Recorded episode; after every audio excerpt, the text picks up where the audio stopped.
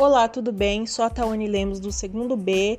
Estou fazendo aqui um podcast sobre coronavírus e junto comigo está Emily Valquinir do segundo B e Luiz Henrique do segundo A.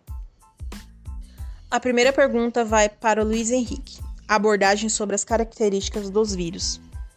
Coronavírus são uma família de vírus conhecida há muito tempo que é responsável por desencadear desde resfriados comuns a síndromes respiratórias graves, como é a Síndrome Respiratória Aguda Grave, SARS.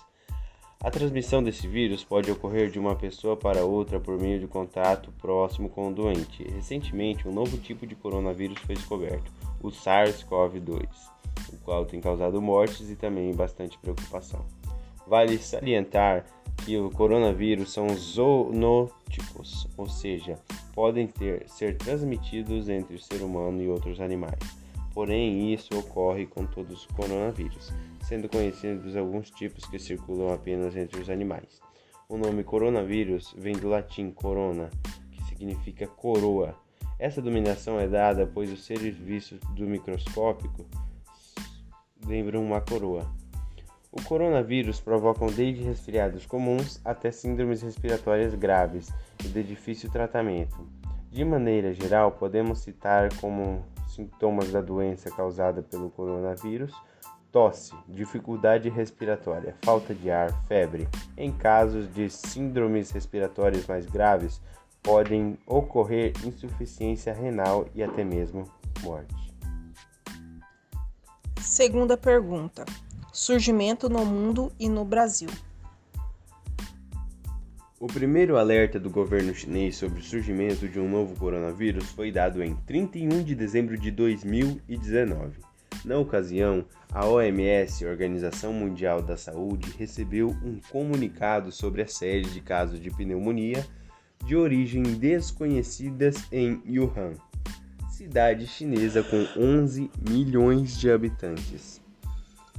Desde então, esse novo coronavírus, que recebeu o nome técnico Covid-19, matou milhares de pessoas na China e se espalhou por cinco continentes. O Ministério da Saúde confirmou que em 26 de fevereiro foi o primeiro caso de coronavírus no Brasil. Terceira pergunta vai para Emily Valquinir. Sua identificação, sequenciamento genético por uma brasileira.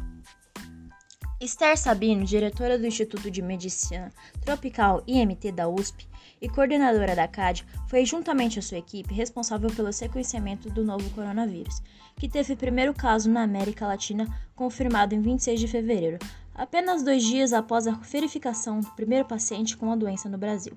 Ela determinou a sequência completa do ganoma viral encontrado no Brasil, que foi chamado de SARS-CoV-2 ela foi divulgada no Fórum de Discussão Virological.org.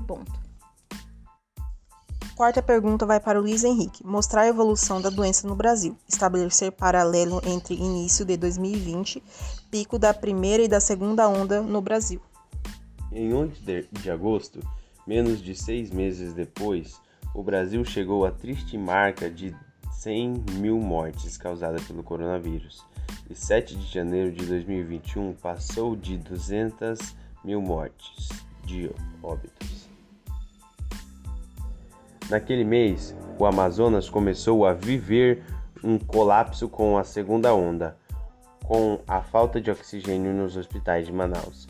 Mas a pandemia ainda não tinha atingido seu pior momento. No início de março, um ano depois da primeira morte do Brasil, o país registrou sua semana mais letal desde o início da pandemia, com a média móvel de mortes em torno de 1.500, ou seja, em cada dia da semana perderam as vidas de 1.500 pessoas em média. A quinta e a sexta pergunta vai para Emily Valquinir descoberta da vacina e as instituições brasileiras envolvidas nas pesquisas e produção das mesmas. A vacina contra a Covid-19 no Reino Unido é o que é o primeiro país a aprovar imunizante da Pfizer e pode iniciar a aplicação. Em... O Reino Unido se tornou o primeiro país do mundo a aprovar a vacina contra coronavírus.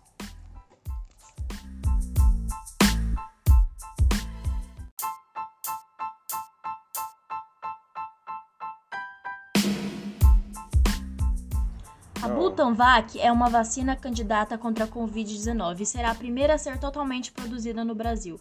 Seu desenvolvimento está sob coordenação do Instituto Butantan, que anunciou a criação do imunizante em 26 de março de 2021.